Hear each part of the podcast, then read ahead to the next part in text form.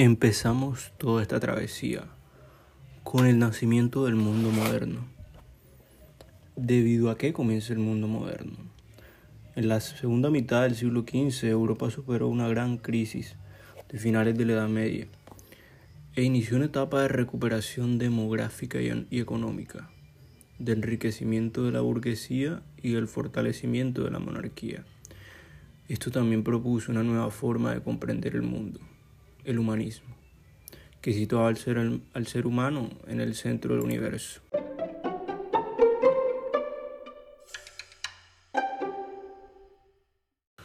Pero si nos preguntamos qué es el humanismo, fue un movimiento filosófico, intelectual y cultural que se inició en el siglo XIV en Italia, especialmente en las ciudades del centro y norte de la península, y se difundió por el resto de Europa entre los siglos XV y XVI.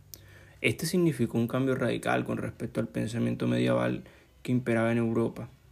El humanismo se enfocaba en la capacidad de los seres humanos de conocer el mundo e interpretar e interactuar con él mediante la razón. ¿Cuáles fueron las características del humanismo? Sus principales características fueron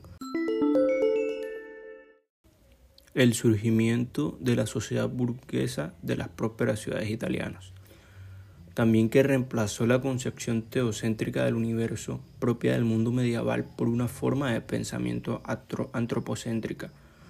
Los humanistas proponían desarrollar un pensamiento crítico en lugar del pensamiento dogmático que explicaba el mundo a través de la relación divina.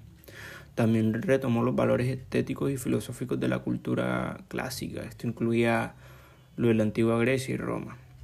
El interés por el conocimiento y la representación del humano tuvo como consecuencia el desarrollo de innovaciones científicas y técnicas. Y también se comenzó a abandonar el latín como lenguaje de literatura y la filosofía para usar las lenguas locales. El pensamiento humanista dio lugar al surgimiento del renacimiento en la cultura.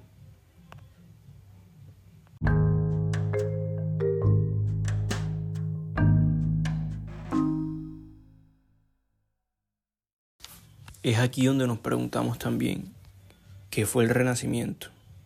Sabemos que surgió en Italia, particularmente en Florencia, alrededor del siglo XV. Fue un movimiento de renovación artística principalmente entre la pintura, arquitectura y escultura.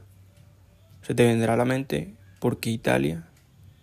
Pues fue importante para el desarrollo mercantil y cultural de las ciudades, la erupción de los mecenas, los duques de Urbini, el Papa Julio II, y todo esto apoyaba a la burguesía a través de las artes. Desde Italia el movimiento se expande hacia Francia, Flandes, Alemania y España.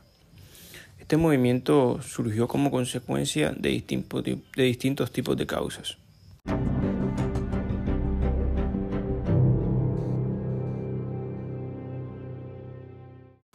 Por un lado, múltiples causas económicas, dado que esta época de desarrollo de la burguesía mercantil fue fuertemente individualista y usaba de los placeres del mundo. También se produjo una gran cantidad de progresos científicos y tecnológicos como el de la brújula, lo cual posibilitó una inmensidad de descubrimientos a lo largo de América o también el de la imprenta que posibilitó la difusión de la cultura y la nueva mentalidad. La difusión de la cultura contribuye también las universidades que van adquiriendo cada vez más auge. Detrás del Renacimiento está el humanismo italiano, del que hablamos previamente, iniciado con Petrarca en el siglo XIV. Es un movimiento cultural que puso al hombre en el centro del universo y por otro lado también fomentó la separación entre la razón y la fe, por lo que durante el siglo XVI se regeneraron.